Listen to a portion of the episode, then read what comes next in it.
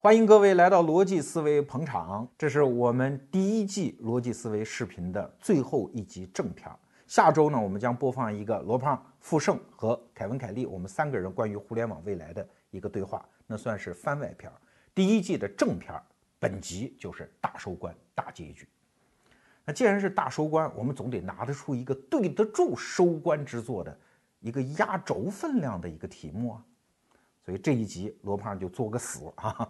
我们来说一个风险极大极大的题目：中国会不会有前途？哦呦，好刺激哦！不管这期我从什么角度论证，得出什么结论，你都可以想象啊，肯定是山呼海啸的谩骂之声。但是不要紧呢，逻辑思维，我们的使命自己认知的，就是提供给大家一个观察世界的一个比较新的角度啊。至于结论对不对，你爱信不信，对吧？我也不认为我说的就一定对，对吧？好，中国会不会有前途？这个问题不仅是中国人关心的，全世界人民都关心。这可不是个政治话题啊，这是牵扯到这个地球上此时此刻所有活着的人的命运攸关的话题，尤其是我们中国人，对不对啊？至于是说这个国家好还是不好，官老爷听了高兴还是不高兴，那个都不是我们关心的。我们关心的是每一个活在这个领土上的中国人对自己一生的未来。啊，他的成败立顿要把握住什么样的机会？这个国家会不会好？把我们的命运带向何方？这是一个基本的坐标系问题。所以说实话，只要你是一个中国人，你在读书，你在思考，这就是你心中一个排遣不去的问题。全世界人民都关心这个问题。我给大家讲个具体的例子哈。前几年有一个著名的《纽约时报》的专栏作家叫弗里德曼啊，他就写了著名的那本书叫《世界是平的》啊，前几年特别火。哎，这个人很有思想。大概是前年吧，他在台湾搞了一个演讲。哎呀，那个演讲太让人震惊了。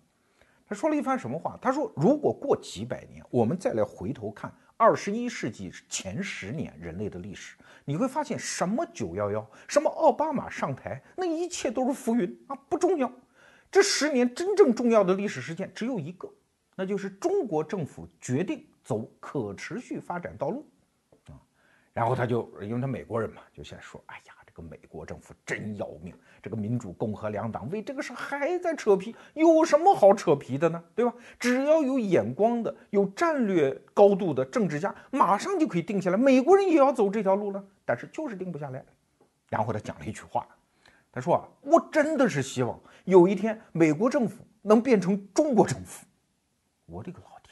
现场人都傻了。你想在台湾啊啊，是最向往和认同美国式民主制度的那个地方。他说，有一天我希望美国政府变成中国政府啊，赶紧把这个决策做掉就算了。全场人目瞪口呆，鸦雀无声，就在听他下面该怎么讲。弗里德曼说：“哦，当然了，只能有一天啊，把这个决策做完了，赶紧还得变回美国政府。”所以你从这次演讲当中，你能看出美国的公知的一个心态。它就是世界上崛起了这么一个物种啊，我们不喜欢它，我们也不认同它，但是它真的是有的时候好有效啊，所以我们真的是希望有一天我们能变成那样，然后再变回来，对吧？把它有效的部分我们也利用一下，也终为洋用。这体现了西方公知的一个矛盾心态，因为他面对这个全新的物种，既厌恶又羡慕，就这么一个心态。我们中国人也一样啊，我还记得前几年去美国。有一个前十年他就断言啊，这国家不行了，我得移民了啊！果然啊，移民到美国。然后现在美国呢混的也一般，一旦国内来人，哎，他就来问中国现在怎么样啊？那个新闻我是不敢信的哦。我问问你们中国怎么样？我们说很好啊，啊，蒸蒸日上啊。他就很失落，很沮丧，因为这跟他的十年前的判断不一样吗？跟他用生命、身家性命全部赌上去的那个方向不一致吗？所以。他老人家这后半生也够悲催的啊，天天在美国，在自己的那个别墅里盼着祖国传来的国家不好了的消息。你看，我也不知道他这一生是一个什么样的命运。我还记得有一个企业家论坛啊，上面大家都在谈，哎呀，现在生意不好做呀，这个企业发展环境不好呀，都在抱怨这个东西。然后有一个主持人，也是我的一个朋友，就那个光头的那个圆月哈，也蹦上来讲。他说：“这个现场啊，弥漫着一种很奇怪的氛围，哈，一边大家在抱怨什么生意不好做，国家不行了啊，一方面都拼命在什么投资啊，在做生意，哎，什么叫投资做生意？就是对未来看好呀。所有的生意人都是对未来看好才会去投资做生意吧，对吧？谁要是觉得这国家完蛋了，他赶紧换成金戒指跑了吧。你们还在做生意，这说明你们的思想上的判断和你们行为或者说直觉上的判断是完全相反的。中国这个大国家，它妙就妙在这儿，复杂也就复杂在这儿，因为它太大，它能看到的现状太多，它能够折射给你的那些面相太多元、太丰富。所以就看你信什么了。你如果说这个国家有前途，没问题，请去啊，自行到新闻联播去看，那国家真的就是有前途吗？那么多好事儿，又不是说谎，对吧？但是你要说这个国家没前途啊，你随便找一公园，早上你听听那些退休老职工啊，怎么这个抱怨这个国家，你也能听到很多啊，从城管到贪官，你也能找出一大堆的例子。但是我们作为一个节目，我们要得出自己的结论，我们至少应该有自己的方法论。对吧？所以罗胖在得出自己的结论的时候，我至少是有一套方法论的，对不对？咱再说，我有我的理由啊。这样不卖关子啊，我先把结论拿出来。我的结论是，我预测未来二十年内，至少啊，中国经济会好到各位不相信的程度。啥叫不相信的程度呢？你倒带三十年前，中国人就没有办法想象我们今天是这样一副生活光景，这就叫好到不相信的程度。换句话说，罗胖子认为，未来二十年中国经济会一路向好，二十年之后达到的那个状态，是我们今天完全没有办法想象的那个高度。我是中国经济的铁杆的乐观派。那为什么这么说呢？你是画线画出来的？有一派傻帽经济学家就这么画线，他告诉你，过去三十年我们每年增长百分之十，然后，那那画一条线延长到二十年后我们达到那个高度啊，所以我们很好，这叫傻帽。真正有眼光、有格局的、有战略高度的经济学家，一定会回到一个词儿，叫现有格局。啥叫中国经济有前途？前途指的是我们能够改造或者是颠覆现有的国际经济格局，否则就变成了一个没有阻力的真空。我们自己走上康庄大道，一路往前狂奔就可以了，哪有那么容易哦？每一步我们都是在束缚之下。往前走出的那一步，这个束缚，简单的说，就是由美国人在战后已经维持了七十年，已经熟透了的一套捆绑体系。我们中国人就是被捆绑在这个体系的某一个位置里。要想搞清楚这个体系，给大家推荐一本书，叫《中国为什么有前途》啊，跟我们本集的题名是一样的。它的作者叫狄东升，来自人民大学的一位老师，跟我们。栏目组的策划李源来自同一个学校啊，人大是个好学校啊。那你可能会说，罗胖子，你念错字了，这个字念翟啊，错啊。翟和狄是两个姓，但是他们共享同一个字，但是是两个姓。这位叫狄东升，人民大学老师。这本书啊，说实话是我见过的在相关主题的著作当中，框架最简洁，但是论述最深刻的一本书啊。呃，其中严重推荐的第一章给大家看。因为它给我们廓清了很多似是而非的一些框架，比方说，现在国际经济到底是一个什么格局啊？啊，按美国人说，那自由贸易啊，对吧？全球经济一体化嘛，啊，那所谓全球化进程嘛。可是“自由”这两个词儿能够来解释我们现在的现状吗？不能。这本书就给你剥开来看，它告诉你，实际上是一个喷泉。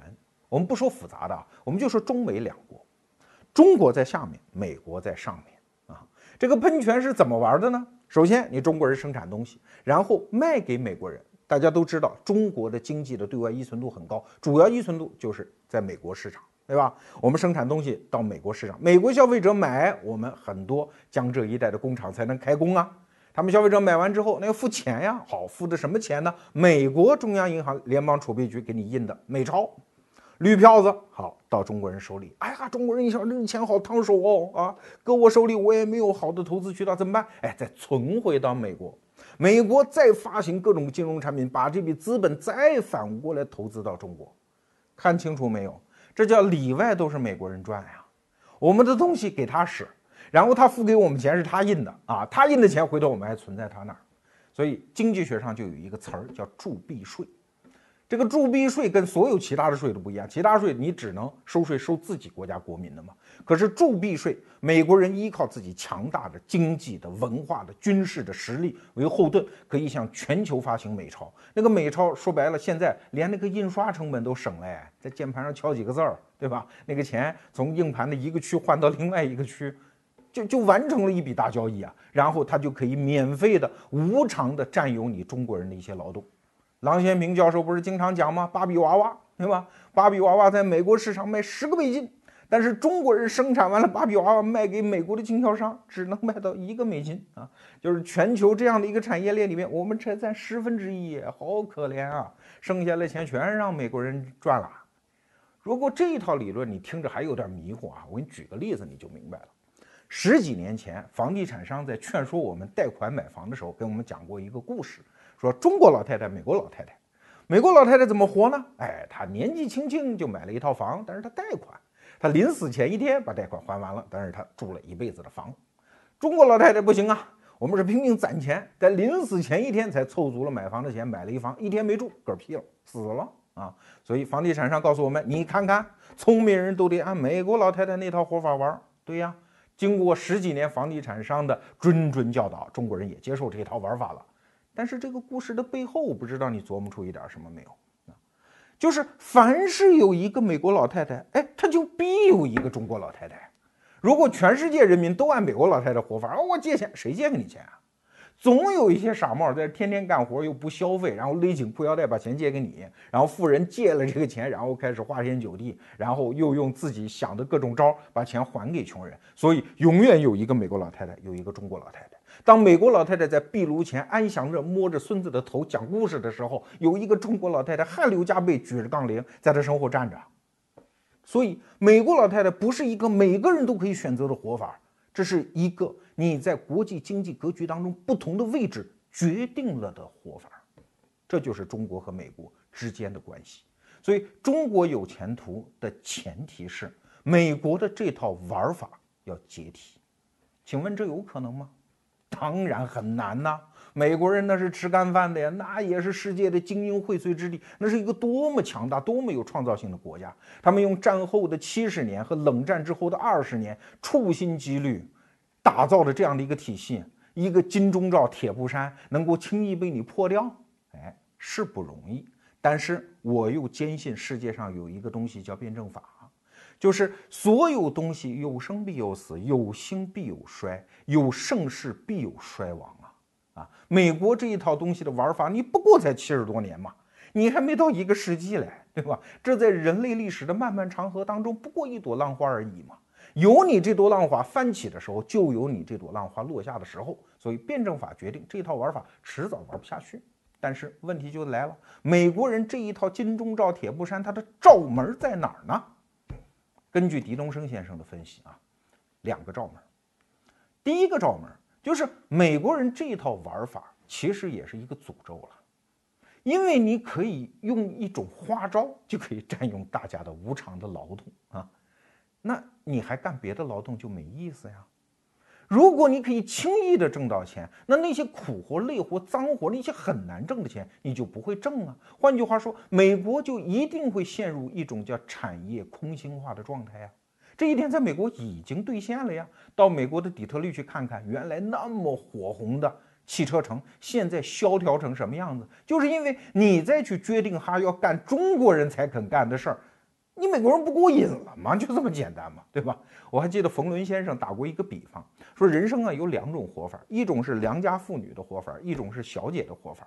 良家妇女好惨的呀，二十一岁大学毕业，对吧？穷得一塌糊涂，举目四望也没有财富，然后再嫁一个屌丝，然后两个人再苦苦的找双方家长要点钱，供一套房子，生儿育女，前半生很惨呀。哎，但是到五十岁开外之后，发现开花了。对吧？房贷也还完了，儿孙也长大了，自己社会地位也有了，人生是一步一个台阶坚实的往上走。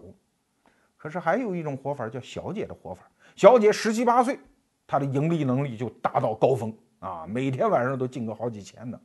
可是问题是，很多小姐都有一个梦想，说将来我挣够了钱，我去开个花店啊，我就开一咖啡馆。可是你要知道，那个花店、咖啡馆那个钱好难挣啊，那个一千块钱跟你现在挣一千块钱，那个难度完全不一样啊。你在十七八岁的时候已经习惯于这样挣一千块钱，你还会决定哈腰的去挣那样难的一千块钱吗？所以这后半生，你的人生变得如此的灰败，因为你的赢的能力是持续的下滑，然后你也不相信幸福，你也不相信家庭，你也不相信男人啊，所以他的后半生一直是走下坡路。打个不恰当的比方，美国人现在选择的就是这种小姐的活法，因为他可以很方便的挣到的钱，所以他产生财富的能力，实际上它的基础是不断的被在掏空，这是美国的一大招门，现在已经呈现出一些苗头。那第二大招门呢，就是美国你要维持这么大一摊子，对不起，你得花成本，什么成本？就是你的军事开支啊。其实美国人就相当于开了一个银行啊！你想，一个银行需要什么？需要资本金吧？需要大客户吧？需要大规模结算的业务？需要金融产品吧？美国人就是这样。山姆大叔其实就是开了一个全世界人民头上的银行。首先，你看资本金，在二战结束的时候，他的实力是最强悍的，他占有世界黄金储备的四分之三，资本金雄厚。第二，大客户，东亚的日本啊。中东的那些石油大国全部揽在手里，我们都是联盟嘛，对吧？左牵黄，右擎苍嘛，在亚洲就牵着日本这条狗，在欧洲是擎着英国这只鹰，哎，这是他的大客户，避免这家银行被其他客户挤兑。第三呢，就是大笔结算的业务。你看，美国人在战后最重要的是什么？是石油美元，一定要让工业时代最大宗的能源产品，就是石油，用美金去结算。他美金的这一套把戏才获得了坚定的基础。那最后一条就是他创造各种各样的金融衍生产品，然后卖给全世界。他这家银行就得开得成啊。可是开这家银行，你必须要有雄伟的大厦，看起来厚厚的墙壁，坚不可摧的金库，以及帮大客户搞定任何难题的能力，以及门口站着的那个保安，你总得有这些。所以你看，美国的军力，他美洲司令部才几个人，那个不重要。美洲他无敌手嘛，对吧？到处全球布司令部，为什么海湾一出事他那么紧张？对呀，你想维持这个大摊子，王熙凤说的那句话大有大的难处，对吧？你要扯出这么大的场面，你就得付出这么大的成本。所以说啊，有一本书啊，不知道你看过没有，已经红了很多年，叫《大国的兴衰》，那作者也是美国人，叫保罗·肯尼迪啊。他里面就讲了一句话，我觉得这是这本书的文眼。他说，一个大国兴衰的转捩点其实非常好计算，就是一公式，就是一个国家扩张的成本已经超过了它扩张的收益的时候，就是它由盛转衰的转捩点。美国现在基本就达到这个转捩点了。中国有一个宏观经济学家叫王健啊，我的他的文章我很爱读，他就曾经给算过这么一笔账，当然对不对咱们另说啊。他说啊，美国的国力大概在二零零九年达到峰值。他是这么算，他说你看那一年你的入超，就是说白了，就是你给出去东西没有拿进来东西多嘛，这算这个这个叫入超嘛啊，这个算白拿的这一堆东西，哎，大概是九千多亿美金。而那一年呢，你的军费支出四千多亿美金，所以你基本纯赚五千多亿，对吧？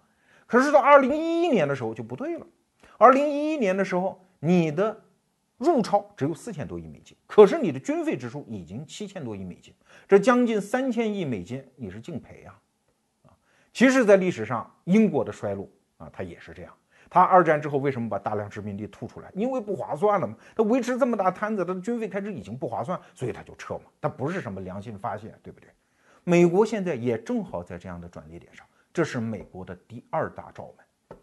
反正啊，根据无所不在的辩证法，一朵浪花既然它喷薄而起，它就一定会有衰落下去的时候。所以，根据无所不在的辩证法，美国会衰落。但是问题是，美国衰落之后上位的一定是中国人吗？未必哟。刚才我们说到，美国人用战后七十年的时间打造出了一个看似坚不可摧、庞然大物的世界经济体系，由他来主导。但是中国有一句古诗哦：“神龟虽寿，犹有竟时啊。”你的这一套玩法总有日薄西山的那一天啊！那请问代之而兴的是哪个国家嘞？会不会是我们中国人嘞？这个结论我们先缓点下啊，我们先往后退，一直退到能够看到五百年的大历史跨度的时候，我们再来看能够获得什么样的启示？为什么是五百年？就是从一四九二年哥伦布的地理大发现开始，一直到今天，大概是五百年多一点。在这五百年的历史当中，你会发现，哦，原来坐庄的中央国家不是说一直这样，原来要换庄的哟啊！你原来的霸主是要下庄的，然后新霸主上来。对，最开始你看，十六、十七世纪是谁啊？是伊比利亚半岛上两个国家，葡萄牙、西班牙，加上后来的荷兰，这三个国家都是袖珍型国家，小嘛，百万级人口，但是也很牛啊。你看，葡萄牙、西班牙曾经教皇一纸教令说：“这样吧，你们俩也别打了，在地球上画道缝啊，东半球归你，西半球归你，别打了。”两人就把地球分了。就那个时候，他俩就是地地道道的中央国家，雄霸一时。可是呢，到了十八、十九世纪，就换成了一个更大人口级别的，就是千万人口级的英国成为中央国家。可到了二十世纪呢，英国必须把棒交出来，交给。更大人口的亿级人口的美国和苏联作为中央国家，简单说这五百年的历史，我不知道你琢磨出一点什么没有？你会发现一个规律，就是后来崛起的大国永远比前一个中央国家的大国在人口数量上要整整高一个数量级。哎，什么道理？狄东升先生在这本书里就讲了一套道理。大国崛起是由两个动因来决定的，第一个动因叫创新，那道理很简单啊，谁创造了新技术，谁创造了新的制度安排，谁崛起。就像当年的荷兰人，对吧？造船技术、航海技术，我牛，而且我创造了全新的金融制度，我牛，所以我崛起。可是创新有一个命运，就是你创完了，大家都知道，哦，这一套好管用的哟，对吧？我得学嘛。我们大清帝国被打趴下之后，爬起来第一件事儿，师夷长技以制夷，洋务运动嘛，我得学嘛，我又不傻，都是人类，你的创新我一定得学到自己身上，没错。所以创新的后面一定是创新的扩散，创新一旦扩散，大家想想什么就会成为大国崛起的条件啊？对，第二个条件出现了，规模，因为你的本事我学会了，你的那点猫腻我全会耍了。但是我肉大深沉，所以我牛，我可以干趴下你，啊，即使我的技术还比你差一点，但是我胖啊，我一屁股能坐死你，这就是大国崛起的第二个规律。所以你看，五百年的历史实际上是这两个动因不断的交替起作用的结果。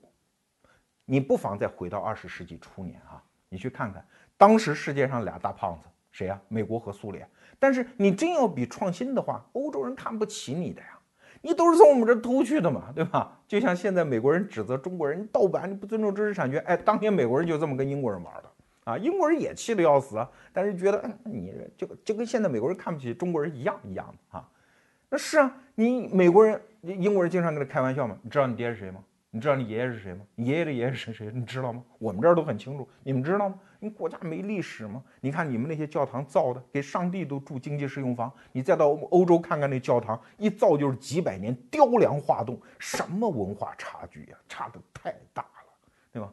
再看人俄国，那还用说吗？欧洲人当时给俄国人起一个外号叫“蒸汽压路机”，就是你看似很胖很大，对吗？但是你走的太慢了，呼哧呼哧带喘。在俄国宫廷里，你不会说法语，你好意思跟人打招呼吗？你光说俄语，赶紧撵出去，没文化，对，文化边陲啊，甚至是老在学欧洲人的技术，但是又如何呢？等我学会了，我人比你多，你还说啥呀？二战刚开始的时候，有一次丘吉尔跑去找斯大林，说这个开战了，你能拿出多少个师啊？我们英国人能拿出二十个师，斯大林稍微巴拉巴拉算算，说我们拿七百个师吧。没法比嘛，这国力差距在这儿，人口级别大。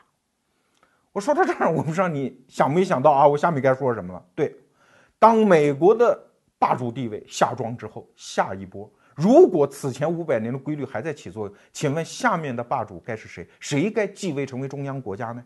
你翻翻世界地图，你就会知道，只有两个候选人似乎是可能的，一个中国，一个印度，对吧？这俩都是大胖子，都是十亿级的人口。都被西方欺负了那么多年，你们的创新，这俩大胖子都蹲在底下看了一百多年了。好，现在如果美国这一套玩不转了，下面继任的会是谁呢？在英，在印度和中国之间，你应该赌谁赢呢？我罗胖子从来不是一个民族主义者，但是在这道选择题当中，我仍然赌中国赢。为什么？我们再谈二十世纪的历史啊。二战之后，想从边缘国家挤到中央国家，是几乎每一个独立民族的天然愿望。不管他是毛泽东还是尼赫鲁，都会这么想：我得崛起啊，我带领这个国家强大起来，我得赶英超美啊，对吧？可是问题是谁做到了呀？很少很少。到目前看，已经把这一步走完了的国家和地区屈指可数，就那么几个。比如说新加坡，比如说南韩，比如说中国的台湾，啊，剩下的你说还有什么？没有了。那这些和国家和地区，它走完这几步，它有几个内在的规律。第一点，他摆脱了资源的诅咒，就是他在资源上几乎是一穷二白。资源的诅咒，请告诉你啊，那不是资源多啊，啊，资源多才叫资源的诅咒。啊，这跟我们的常识是相反的。资源多的国家，因为它地底下一挖出来就是金子呀、矿产呐、石油啊，所以它其他的产业它就没法建立。而且因为有这样确定的财源，所以一帮那种军事集团也好、政治集团也好就会把持，然后他也没有办法建立现代化的政治结构。现代化的经济结构和政治结构都没办法建立。你有资源，你以为上帝是你们家表哥，对吧？给你弟弟买好东西，害你呢。所以二战之后崛起的国家，第一个条件就是资源上一穷二白，啥都没有。新加坡底下有啥呀？所有的航班一起飞就国际航班，一个那么小的国家哪有什么资源？南韩也一样，中国的台湾也一样。这是第一个条件。第二个条件就是人口基本控制住了。为什么这崛起都是小国呀？比较好控制人口，对吧？第三个条件就是摆脱了所谓的赶超的梦想。啥叫赶超？就是关起门来，你们美国人有什么，我也得有这个，对吧？当年我们中国人把门一关，我们开始造大飞机，造自己的汽车厂。哎，现在在造大飞机，可是你知道，三十年前也造过，那运石现在还趴那儿呢。可是那种赶超战略是用国家的过度投资堆出来一个在国际上毫无竞争力的，虽然东西造出来，但成本上不划算的东西，那最后就被套牢啊。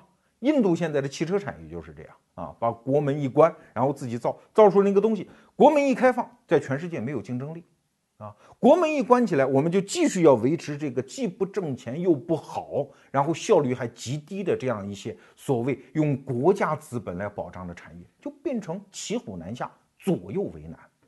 而真正能够崛起的国家，全部是不赶超，不把国门封闭起来。干脆接入全世界的分工体系，我从最脏最苦最累的活干起。无论是当年的新加坡，还是南韩，还是中国的台湾地区，都是这样，从最苦最脏最累的活干起，接入全世界的经济体系，他反而获得了一个成长的机会。那第四个条件，就这几个国家都是强人政治啊，你少跟我废话什么民主，你看。包括韩国都是朴正熙时期，对吧？台湾也是当年的国民党的威权时期，经济大起飞。为什么啊？这本书当中也有分析，其实这个也是通常的一个道理了，就是如果你向西方资本打开大门，对接到全球经济体系之后，那些当地的民族主义分子就会抗议啊，啊，卖国求荣啊，卖国贼，把外资引进来迫害我们民族产业，他就会上街嘛。啊，上街如果是一个完全的民选政府，又没有控制力，那好，谁上台啊？就是查韦斯这种人上台，嗯，那那打着民主主义的旗号，然后要来选票，他上台，所以政治上就天然的会左倾，啊，这个道理你肯定很懂。所以只有一个威权政治，说你别闹啊，所有民族主义分子，我不管你用什么手段，你给我安静点啊，有政治上的绝对控制力，才能够执行这一套策略。所以刚才讲的，你看啊。资源陷阱、人口陷阱、赶超陷阱和政治陷阱全部绕过的国家，目前在过去的五十年里屈指可数，只有新加坡、南韩和中国的台湾做到了。听完这一段，你想到了什么？中国也基本凑齐了这四个条件，而印度基本都没有凑齐，这就是我赌中国赢的原因。我们看过去中国三十年，我们执行了一套什么样的策略啊？所谓三外路线，就是引进外资，啊，鼓励外贸，管制外汇。所谓三外政策，这三外政策的本质就是打开国门和世界经济体系，用一种极不平等的条件完成对接。过去三十年，中国人很惨啊，血汗工厂啊，对吧？我们天天当中国老太太举杠铃，让美国老太太坐家里享福，我们干的是这事儿。但是我们获得的是什么？我们获得的是几乎全中国的农村的劳动力被动员起来，走到了城市，从用自己的一双手，用汗水，获得了跟世界经济体系对接的机会。就像创办了一个又一个的大学，让全中国人民卷入了一个全世界的分工体系。这是办多少所学校也做不到的事情。所以，虽然在表面的账本上我们真的是亏了呀，对吧？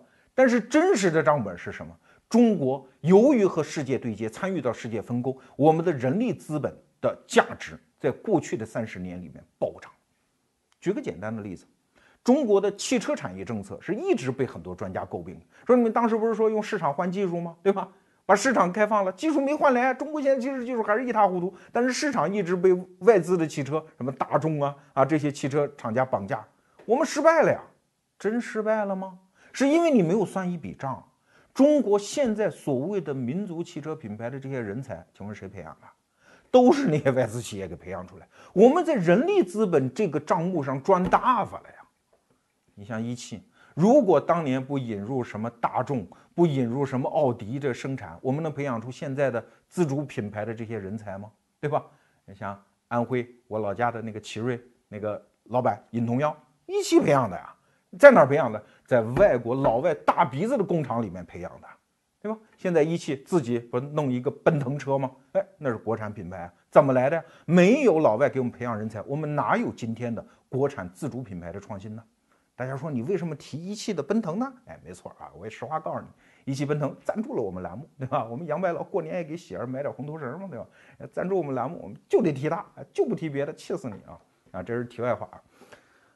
回到主题，只有当我们中国人用这么大的代价，才能收获这么大的成本。可是印度，你再去看，那就是另外一幅天地。啊在甘地那个时候，他国父嘛，当年印度独立之前，他就说：“哎呦，这个印度不要开放了，我们就自己关起门来，就就挺好，对吧？”啊，尼赫鲁也是这样，尼赫鲁的那个时候搞国营企业，印度不比中国劲头小啊啊，天天自己在家关起门来造国有企业。可是问题是，他的民主制度，关于印度民主，我们一会儿再讲啊。印度的民主，它天然的会左倾，或者天然的会走向保守。给你举个例子啊，就在前两年发生的事情。啊当时印度总理是想啊，说我们引进像，就是零售业对全球资本开放，把什么沃尔玛呀、家乐福引进到印度。我天呐，印度的那些零售业主那不干呐！我们有工会，我们有组织的，我们有游说集团的啊，上千人、上万人上街一游行，政府说算那个算那个不要。所以你现在到印度去看，很少有大超市啊，基本上都是那个夫妻老婆店，上海人讲胭脂店啊，那种很小很小的零售商。那国家就发展不起来嘛，对吧？你中国政府那不一样嘛，你这国策既定，大门打开，让开两厢，让零售业进入。你看哪个城市现在大城市没有沃尔玛、家乐福，对吧？所以我们的零售企业就起来。那相关的，我们得到了什么？哎，固然让美国人、让法国人挣着钱了，但是问题是培养出大量的零售业的人才啊。现在什么京东商城、什么天猫、什么一号店，那那人才，你说跟这个外资进来没有关系？所以中国人里里外外这个账算还是划算。那请问中国人玩的这一套叫什么呀？在这本书里讲了一个词儿，叫中国人用的这武功，就是《天龙八部》里面段誉使的那个武功，叫北冥神功。这是据说是逍遥派的一个当家武功，它最大的特征就是在你跟你打的时候可以吸你的内力。没错，美国人在跟我们的每一笔交易当中，他们都划算，但是在大盘子算上。是中国人划算，我印象非常深。当年我当记者的时候，我到安徽无为去采访，有一个村支书蹲在地下啊，我拿摄像机对着他，老头蹲在地下跟我说，我就问他，我说这村里还有年轻人吗？哪有年轻人？没有年轻人呢。我说年轻人哪去？到城里打工去嘛。啊，我说那你在在家还有吗？他说谁待在家里？在家里丑哦。拿拿拿手指划着脸说在家里丑。对呀。就在过去三十年里面，大量的中国的年轻人被动员到城市，参与到国际社会分工里面。虽然每一笔细账都不划算，就像那只芭比娃娃那笔账，但是总体算下来，中国人难道不是吸了欧美国家的内力吗？我们的北冥神功果然使了三十年，我们获得了很大的内功的进展。那中国只会这一种武功吗？不然，我还总结出另外一种武功，这就不见于这本书了啊，这我总结的。就是少林寺的大金刚掌同样见于《天龙八部》，是虚竹他爹少林寺的玄慈方丈使的大金刚掌，啊，这是一派佛门心法，是堂堂之阵，正正之师，是一派刚猛之势。对我要说的就是中国的人口规模。你可能会说，那印度人口规模也很大呀。没错，印度人口规模也很大，但是它的人口和中国的人口那可是两回事儿。中国的人口是被深耕过的，是翻出来过的，每一个人都可能对接到世界分工体系里的。印度可不然，印度可能只有几百万人对接到用什么软件外包啊这些好像高富帅的那些产业里面，剩下来那个庞大的底座仍然处于自然经济状态，它没有进入世界分工体系啊。所以有一本书啊，我今天给大家带来了，是中国的经济学家徐天庆教授写的，叫《终结贫穷之路》，副标题是中国印度的发展战略比较。这本书在序言里就讲得非常清楚，铁口直断，说印度和中国相比，印度把路给走错了。啊，印度老看不起中国人，你们不是民主国家啊，然后你们你那个产业没有我们高富帅，我们是搞软件的，我们是高科技，你们没有，你们搞制造业啊，生产芭比娃娃、塑料盆儿，你们没道理。但是正是因为这一点，印度把路走错了，因为只有中国人干的这些低端制造业，它可以让每一个最普通的老百姓有机会参与到国际分工，有机会在国际市场当中提升自己的人力资本。而印度呢，不行，因为你只有极少的精英能够参与这样的机会，而一个庞大的底座还沉在深深的湖底，没有浮出水面，这就是中印两个国家的差距，在人口上的差距。好，不吐槽印度了哈，我们回到中国，中国的人口两大特征，第一大特征规模大，哎，规模本身就是力量哎，你很多人说中国现在。制造业人工成本上升，中国的制造业优势不在，胡扯！中国的制造业优势从来也不是只站在人工工资低这一个基础上的啊！你知道中国随便在街上买一打火机多少钱吗？一块钱人民币，一块钱人民币是零售价哦。你知道从工厂里能卖出来批发批发价最低多少吗？我知道的一毛三分钱啊！你拿给美国人或者德国人说人工在外，你给我一毛三分钱做一打火机，你做做看。哎，它好歹有个塑料呗。有个铁皮儿呗，里面还有一些精细的细机械结构吧？一毛三分钱，你做给看，人民币，所以根本就不是这个问题。中国的真正实力不仅是来自于人工便宜，还来自于由于人口规模巨大带来的产业集群和产业配套能力。啊，所以很多人说国家有的国家要替代中国在制造业的地位，你胡扯什么？你白日做梦呢？你拿得出四个亿经过良好的初等教育的？成熟劳动力吗，拿不出来，你怎么替代中国现在在制造业当中的地位？所以规模本身就说明问题。中国人口的第二个问题是，每个人都有强烈的欲望，发财的欲望。我给你讲个故事啊，零八年奥运会之前，有印度记者跑到中国来采访，他第一次来中国。哎，他就跟媒体同行讲说：“好奇怪啊，我算账不是这样的。我觉得中国的人口密度应该大过印度才对啊。你想，两国人口差不多，中国还多一点，但是我们的可居住国土面积是差不多的，所以你打的草稿是不是中国人口密度应该大一些？可是我到中国来看，没有人呢啊！很多二三线城市早上九点上班之后，街上稀稀拉拉没有人。到北京，你出了六环，你往两边看，哪有人？人呐！中国的媒体同行说：“哎，都做成罐头出口了。”跟他开玩笑，后来过了一段时间，印度记者自己讲，他说：“我终于明白为什么。”他说：“我这一阶段到中国来，跟每一个中国人打交道，我发现一个特别奇怪的现象，每一个中国人都知道自己第二天要干什么。”啊，我们说这好很奇怪吗？他说很奇怪，至少在印度大家不是这样，很多人是不知道自己第二天要干什么的。你看，这就是这两个国家的区别。所以这个印度记者讲，他说：“中国为什么你到处见不到人？是因为人口发生了大量的积聚。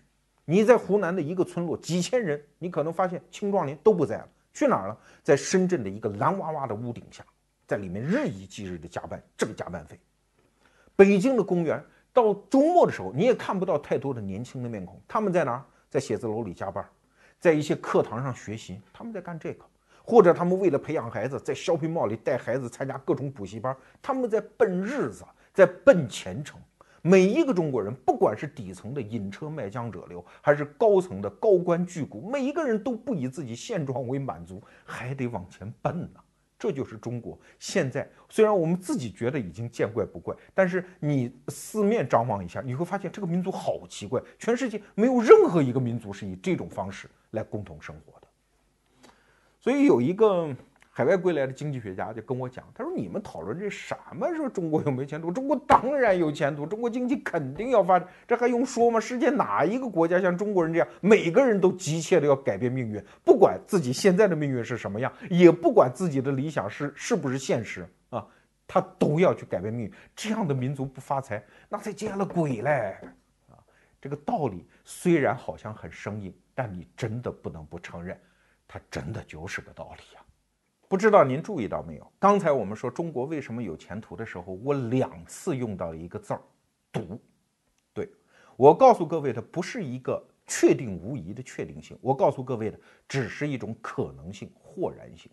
换句话讲，在下一轮世界中央国家的兴起的这一个火车站里。我们中国人拿到了为数不多的两张月台票之一，而且我们比月台上的另外一个乘客，就是印度，好像距离列车要近了那么一步，仅此而已。我们的判断也只能止步于此，因为还有巨大的不确定性在等着我们。我们至少可以说出三个不确定性：第一，中美关系啊，要知道。人类历史上两个中央国家的和平交接，历史上只发生过一次，就是在盎格鲁撒克逊人自己内部，英国人交棒给美国人，只发生了这一次，剩下都得靠剧烈的摩擦，甚至战争才能解决问题。那么，中美如果发生中央国家的交棒，它到底是和平的方式呢，还是战争的方式呢？我们不知道啊，我们只知道的是。那些愤青天天说中美必有一战，那是胡说八道。因为这一战，不管谁赢谁输，都是人类的悲剧，都是要用漫长的时间才能平复的创伤。所以，中国人和美国人，我们有没有可能用智慧来解决这一次交替？不管是共同成长，还是完成中国的超越，我们都要知道，中国人在三十年前我们进入世界体系的时候，我们体量很小，就好像一只猴子。我们在美国人这株大树上蹿蹦跳跃，没问题啊。呃，美国人也乐观其成啊。可是三十年后，我们已经长成一头大象了。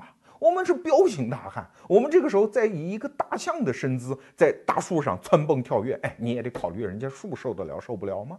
所以美国人现在拼命的想把中国像牛皮糖一样从身上给撕下去啊，货币脱钩。我们双方之间不能这么玩。大家都意识到这个问题，因为再按过去三十年的玩法玩下去，大家两败俱伤。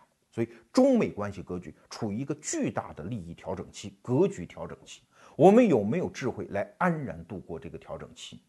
考验我们。总而言之，任何公式其中一个变量足够大的时候，公式本身就要崩溃。牛顿力学不就是这样吗？那样一个完美的世界，当速度变成了光速的时候，只有切换到爱因斯坦的相对论才能解释。所以，中国变成大象，闯进了这个世界的瓷器店之后，过去的所有的狗屁规矩都得改写。至于改写的什么样，有没有痛苦，那就要看我们的智慧喽。这是第一个不确定性。第二个不确定性，就是以互联网为代表的新技术带来的世界政治经济格局的一轮底层逻辑的大变局，会把人类引向何方？因为我们刚才所有的分析都是根据过往五百年、二百年。七十年的经验来倒推出来的，可是未来的几十年，这些规矩还会奏效吗？谁都不知道。比方说，能源会不会出现新能源格局？那工业时代对石油的依赖，中东的那种战略性的那个枢纽地位就会发生变化。再比如说，制造业在未来的互联网驱动的数据驱动的制造业的情况下，也就是第三次工业革命啊。它还会依赖像中国这样的低成本的劳动力才能支撑吗？未必呀。奥巴马政府的最重要的国策之一就是让制造业回流美国啊。那这件事情会把双方的关系格局带到哪里，我们也不知道。这是第二个不确定性。第三个，大家都心知肚明，在中国的剧烈的成长期里面，我们内部的利益格局也在发生剧烈的摩擦碰撞。那它的烈度可不可以控制，不演化成大规模的社会碰撞，我们不知道。所以，所有这一切，我们都是想告诉中国人，我们国运昌隆啊！我们这一代人遇到了这个千载难逢的大机会，那能不能抓得住呢？那要看我们的努力。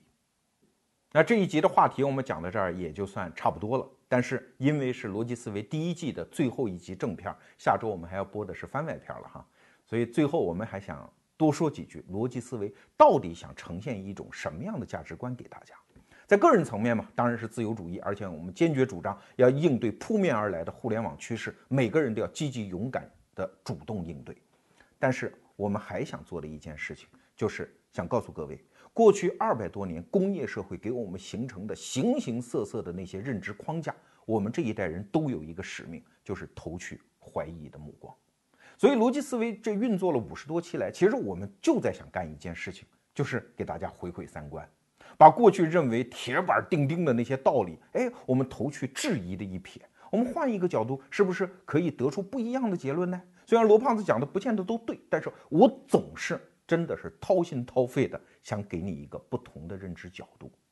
就像我们今天这一期讲的话题啊，很多人会说，你说印度那么左不好右不好，印度总有一条是好的，民主啊，印度自己也这么宣传，我是世界上最大的民主国家呀，哎，是。可问题是，如果我们真的认同了“民主”这个词儿的认知框架之后，我们就真的没有办法看到真相。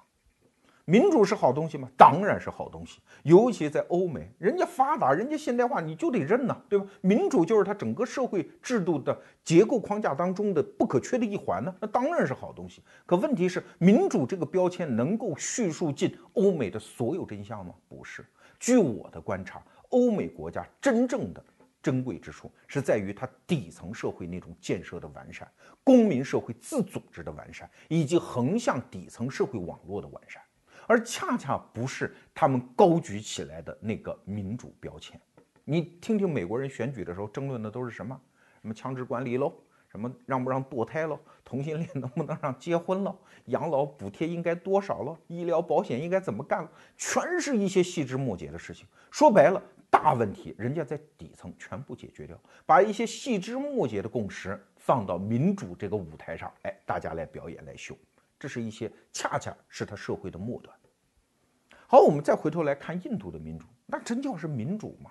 啊，其实你去了解一下印度的现代史，你会发现，民主是他当年在英国人撤出之后，在建国时候不得不采取的维护国家基本的框架的一个权宜之计。它真正的民主的表皮，你扒开来一看，我这个老天，印度哪是一个现代化国家？它基本的民族认同都没有完成啊！印度有那么多种语言，那么多种文化，那么多个邦，每个邦有不同的法律，很多地方还有用种姓制度来形成的赤裸裸的公民歧视等等。哎，和谐共存在一个民主的表面的框架下，哎。这当然是有用的，但问题是，你想用这样的民主带领这样的一个国家完成它的大国崛起，在效率层面可能就是痴心妄想了。这一点我不多说，给大家推荐一本书啊，大家有兴趣可以看一看，中信出版社出的《不顾诸神》啊，这是一个英国人在印度的观察的实地笔录，里面有大量的事实，非常有意思啊，大家可以看看这本书，不多说了。其实现在世界上很多国家就是这样，你看着它不管是民主和独裁，你扒开它的表皮一看，部族政治而已嘛。美国人吃亏啊，打利比亚、打伊拉克，打完了萨达姆之后，发现哎呦还不如不打呢，对不对？因为萨达姆摘掉之后，底下全部是部族长老，然后各地的军阀势力在画事啊。美国人发现自己连一个谈判对象都没有，经常被人摸了营、摸了哨之后，都不知道哪派势力干的，对呀。二零一三年，国际政坛上有一个大事儿，就是叙利亚，要不要揍叙利亚，对吧？叙利亚使用了化武啊，美国人说：“我可要揍了啊！”然后俄罗斯的那个普京说：“哎呀，别揍，别揍，我来打个圆场。”奥巴马说：“哦，老大哥，你都出来打圆场，那就不打了。”大家说：“哎呀，美国人真怂，奥巴马怎么这么怂啊？啊，那叙利亚用化武都不敢打，哪是美国人怂啊？是美国人看明白了，这个阿萨德政权，你能轻易的把盖子揭掉的？你把它揭掉。”那么复杂的历史，那么多宗族、教派、文化在里面盘根错节的矛盾，一个村庄二百个年轻人拉出来，外国势力发点枪，那就是一个圣战旅。哎，如果把这些大大小小的武装部队全部放出来，你把上面那个镇得住的权威拿掉，那这个地区就糜烂了。所以美国人正是顾虑到这一层，不干了呀。你以为美国人真是不敢打，是不能打，这盖子不能揭。所以说白了，这个世界上其实还它不是用民主和不民主来划分这个世界的，这个世界的层次远比这个要丰富得多，多元得多。所以说，民主这个词儿其实是冷战时期美国人刻意推销的一个政治正确、高大上的一个意识形态概念。而我们这一代人，因为整个世界的规律要改写，我们不是说泛泛的说民主不好，我没有这个意思。民主是个好东西，要看什么条件。而关键是我们看这个世界，要在民主之外获得更多元的、更丰富的一种角度。比方说，我们看待中美两个国家，我们会发现，中国现在打着吊瓶，居然也跑了马拉松冠军。那你不能说它的整套治理秩序毫无一无是处吧？对吧？所以你只能说，我们把“民主”这个词儿先拿掉。我们看，哦，原来世界上存在两种国家，一种叫底层驱动型欧美国家，一种叫中央驱动型中国这样的国家。哎，它都是奏效的两种治理体系。至于谁优谁劣，在什么阶段、什么状况下谁优谁劣，这个都可以留给政治学家再去思考。但是我们不能鲜艳的认为说民主就一定是个好东西。民主是个好东西是有前提条件的。在这期节目的最后啊，给大家推荐一本有趣的书啊，叫《别想那只大象》啊，这是美国的一个认知语言学家写的一本书啊。呃，书的内容我不讲，我就讲他当中提到的一个意象。当一个人跟你说说，请注意，现在请不要在脑子里想象一只大象，请问你做得到吗？只要这句话出来，你就会，不管你怎么努力，你都会想象有一只大象。所以，人类的文明、人类的历史，有的时候有一种潜在的力量来把握它，就是认知框架。我告诉你，你别想那只大象，就是在给你一个认知框架。只要在这个框架当中，你只会想到那只大象。所以，我们这一代人，我们是跨时代的一代人，我们是试图穿越到未来的一代人。我们有一个天然的使命，就是压根儿不理什么狗屁大象。我们要有自己认知世界的我们的框架。好，逻辑思维第一季的最后一集视频就是这样了。那下一周五呢，我们将播出一个番外篇，是我富盛和 KK 关于互联网未来的一个对话。那第二季什么时候开播呢？是在马年的开春元宵节那一天，那一天也是情人节，二月十四号，我们以爱的名义再一次团圆在逻辑思维第二季的第一集啊。然后这段时间中间呢，我陪父母去度个假，然后自己也充充电。